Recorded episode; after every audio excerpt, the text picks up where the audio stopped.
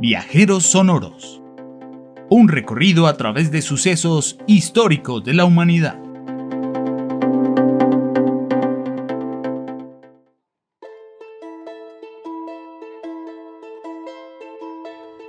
En esta oportunidad conoceremos cómo Jacinto el mediador y Pacho el comerciante del barrio Ismael Perdomo de la ciudad de Bogotá realizarán un viaje místico y espiritual a través de la historia ancestral del pueblo muisca y la nación Chicchac sumergiéndose en dos sucesos históricos y místicos desarrollados en una época poco antes de la conquista española la evidencia de una comosgonía y tradiciones de la gente gente. Buena, buena tarde, señor. Estaba pasando por aquí y ni me había fijado que esta tienda estaba en este barrio. Tiene objetos muy interesantes. ¿Eso que tiene allí es la balsa muisca? Cuénteme qué sabe de ella. ¿Qué tal su merced? ¿Es usted residente del barrio? Tampoco lo había visto por estos lares. Sí, sí, señor, mucho gusto. Mi nombre es Jacinto. Soy mediador de la biblioteca pública de aquí del Perdomo. En fin, pero me dicen profe. Mucho gusto, soy Pacho. En este anticuario tengo una gran cantidad de tesoros, de los pobladores nativos de estas tierras. Precisamente ese objeto que le llamó la atención es una réplica de la conocida balsa muisca. En el Museo del Oro de la ciudad se encuentra la pieza original. Representa uno de los rituales más importantes del pueblo muisca, donde se celebraba la ceremonia de investidura de un nuevo dirigente o cacique. Ah, sí, sí, señor. Se había escuchado algo por el estilo. ¿Y su merced sabe para qué se usaba la balsa? Al nuevo cacique lo bañaban en polvo de oro. Y sobre esta balsa lo llevaban a lagunas como la de Guatavita y se sumergía con diversas ofrendas de elementos preciosos a los dioses y a la laguna. Cuando emergía de la laguna ya salía ungido por la aprobación y bendición de los elementos y el mismo pueblo. Ah, vaya pues. No sabía lo de las ofrendas y la razón fundamental del ritual. Me cae muy bien usted. Tiene usted una gran sensibilidad con los pueblos nativos. Mire, abra su mano, observe y sienta esta piedra de sal, del Zipa que data de hace siglos. Oh, sal. Un mineral tan apreciado por los muiscas. Pero, ¿de verdad es la sal del Zipa? No, hombre, ojalá y fuera. Sin embargo, usted ha de saber que los elementos de la naturaleza portan la memoria del territorio y de sus gentes. Los alimentos portan sabiduría. Lo aprendí de un mayor muisca de por aquí. Sí, eso dicen. Yo he leído la misma historia en las crónicas de Indias. ¿Será cierto?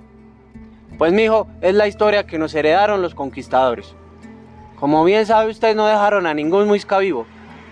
Pero hay que buscar la historia y esa verdad dentro de nuestras propias tradiciones y espíritus interiores. La perspectiva del recuerdo que llaman muchas veces es más verdadero de lo que podemos llegar a creer. Créame. Oiga, don Pacho, ¿qué es esto? ¿Qué clase de sal tiene usted? Fíjese, está poniéndose de color amarillo y brillando. Mijo, le juro que nunca había visto algo semejante. Si ve, le dije, le dije, los espíritus nos escuchan. La sal que tengo en mi mano se está poniendo igual. Es como si se estuviera convirtiendo en maíz. Vea. Pacho, ¿qué sucede? Me siento extraño. ¡Don Pacho!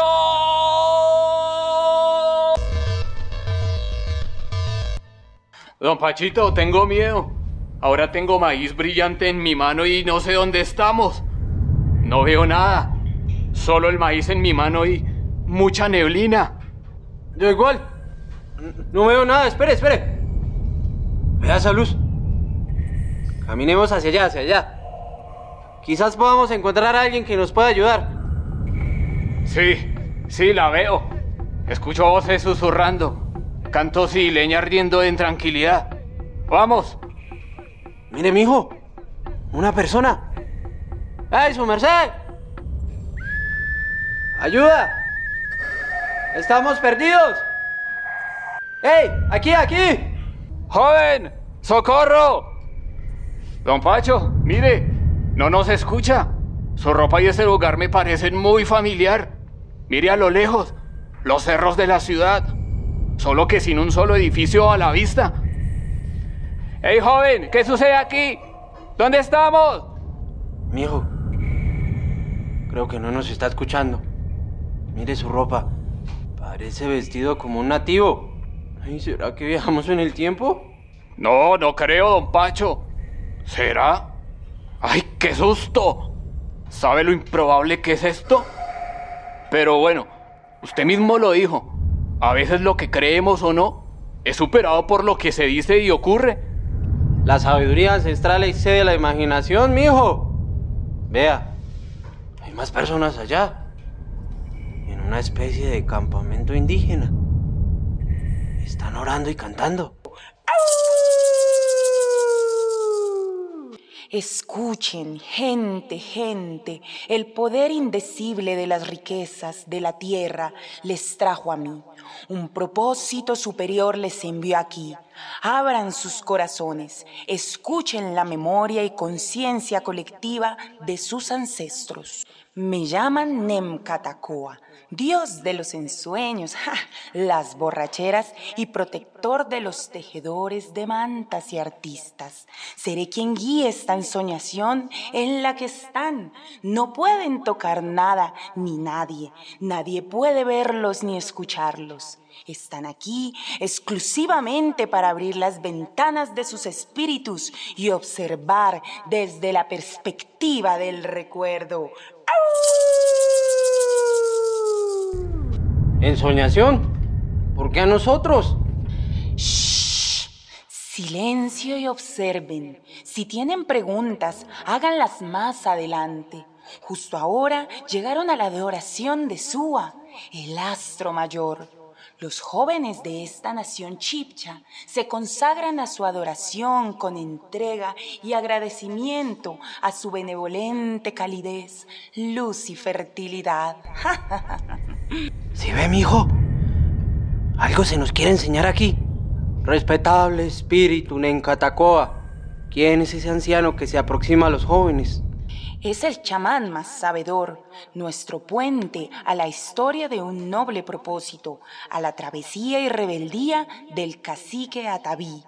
Presten atención y sumerjámonos en este relato. Está bien, prestaremos atención. Nencatacoa. Acérquense jóvenes novicios. Están a punto de abandonar este lugar sagrado de ofrendas y palabras, donde han aprendido todos los secretos que alberga este mundo, para convertirse así en los próximos chamanes de nuestro pueblo. Quiero compartir con ustedes la historia que escuché del más anciano de mis maestros, cuando como ustedes me preparaba en la semilla del naciente imperio Chipcha, cuando el pueblo estaba organizándose cada vez mejor, se nombró a uno de los primeros caciques chipchas, Ataví, el cacique que se enfrentó a Suá. ¿Quiénes son ellos, Espíritu Fu? Pacho, ¿si ves cómo el humo de la hoguera se incrementa? Nos. nos envuelve. Ya no veo a los jóvenes. ¿Qué pasa? Son Nompanim, chamán de Iraca y el cacique Ataví. Ataví estuvo cultivando en su interior una preocupación constante por los problemas que su liderazgo debía asumir como cacique del naciente pueblo chipcha. Le inquietaba en rebeldía el saber que su pueblo debía estar sometido a los designios de Sua. Se preguntaba profundamente por qué Sua les dejaba a merced de las penumbras de Chía, la diosa de la luna. Escuchen, justo están en el sacrificio a Sua, como la renovación del calendario chipcha. Ataví no ha agachado su mirada ante Sua y el pueblo lo condena de profanador, exigiendo su destierro. Presten atención. Sí, lo veo, espíritu Fu. Emergen unas formas humanas. Vislumbro dos seres ataviados con hermosos trajes.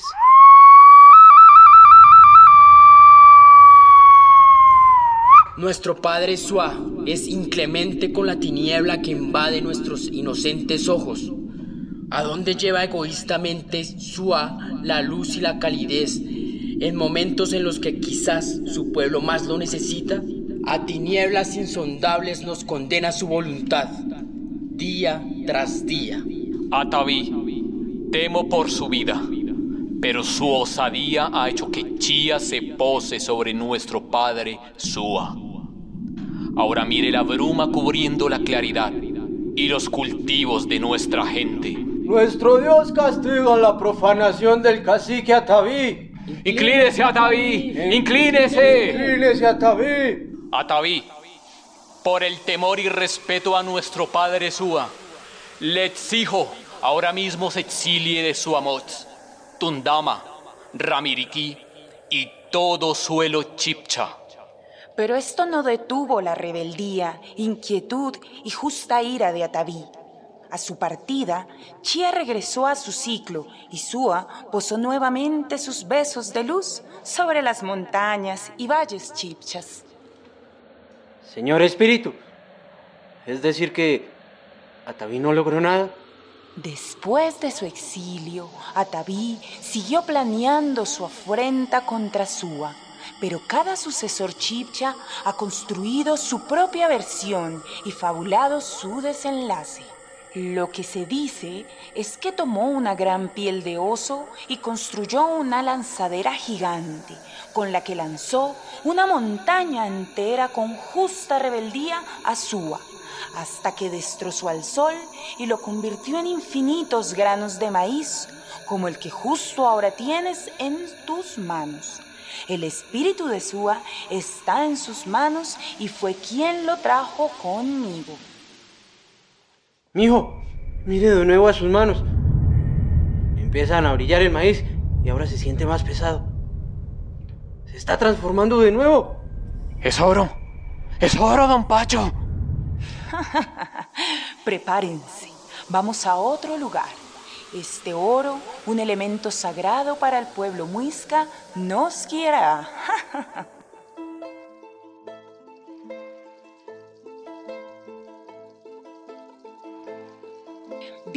Bienvenidos a la fiesta del Huan.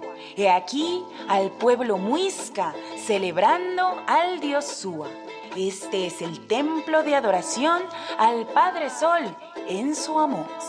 Ah, escuchen las voces e instrumentos hechos con la savia de la naturaleza. Escuchen cómo se unen para cantar al dios Sua.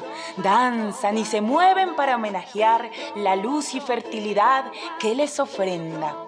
Qué imponente templo, mijo. Jamás creí que fuera tan bonito. Bonito. Se siente una calidez indescriptible. Transmite una gran calma. Se les ve muy alegres a los niños, jóvenes, adultos. Qué bonita la unión de este pueblo. Presten atención a las palabras del mayor. Gente, gente, hoy nuestro Padre Suá se complace en recibir nuestros cantos y algarabía, tomando hoy parte muchos tributarios y peregrinos, doce jóvenes vestidos de rojo y otro más vestido de azul. Y llega un nuevo sol cargado de promesas y esperanzas. Hasta aquí llega esta ensoñación. Sigan su camino y lleven consigo la memoria de quienes caminaron sobre esta tierra antes que ustedes. Muchas gracias, espíritu. Ha sido maravillosa esta travesía. Gracias, Nemkatakoa. El oro vuelve a convertirse en sal. Resplandece en blancura.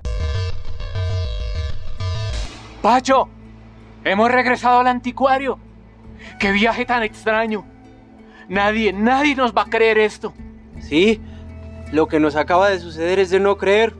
Aprendimos mucho sobre los muiscas. Ahora llevamos a cuestas una enorme responsabilidad para no dejar morir la tradición de este pueblo. Su merced, morir la tradición de este pueblo no se puede. Ellos habitaron en el altiplano cundiboyacense durante la época precolombina y además también en el umbral de la conquista.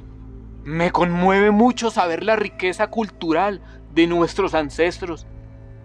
Daría a conocer sin duda esto a mis lectores y lectoras. Bien, mijo. Los jóvenes de hoy han de saber que a nuestros días aún perviven gentes que luchan por salvaguardar el legado de los muiscas, de nuestros antepasados, de nuestros ancestros.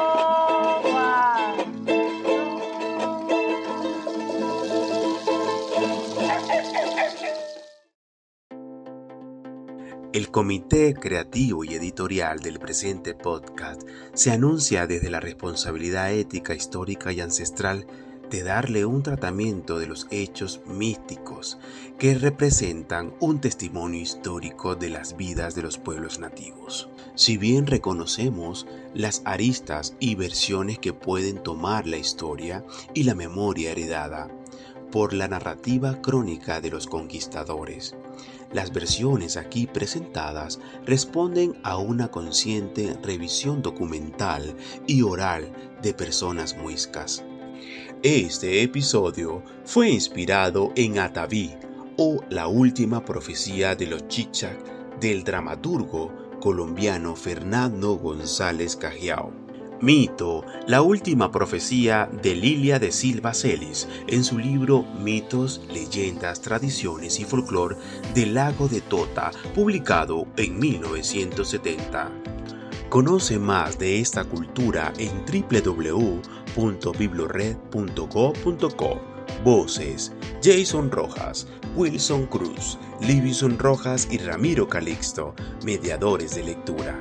Invitada especial: Ángela García, coordinadora de la Biblioteca Pública Carlos R. Restrepo, y Arnulfo Ariza, coordinador de la Biblioteca Pública Perdomo Soledad Lamprea.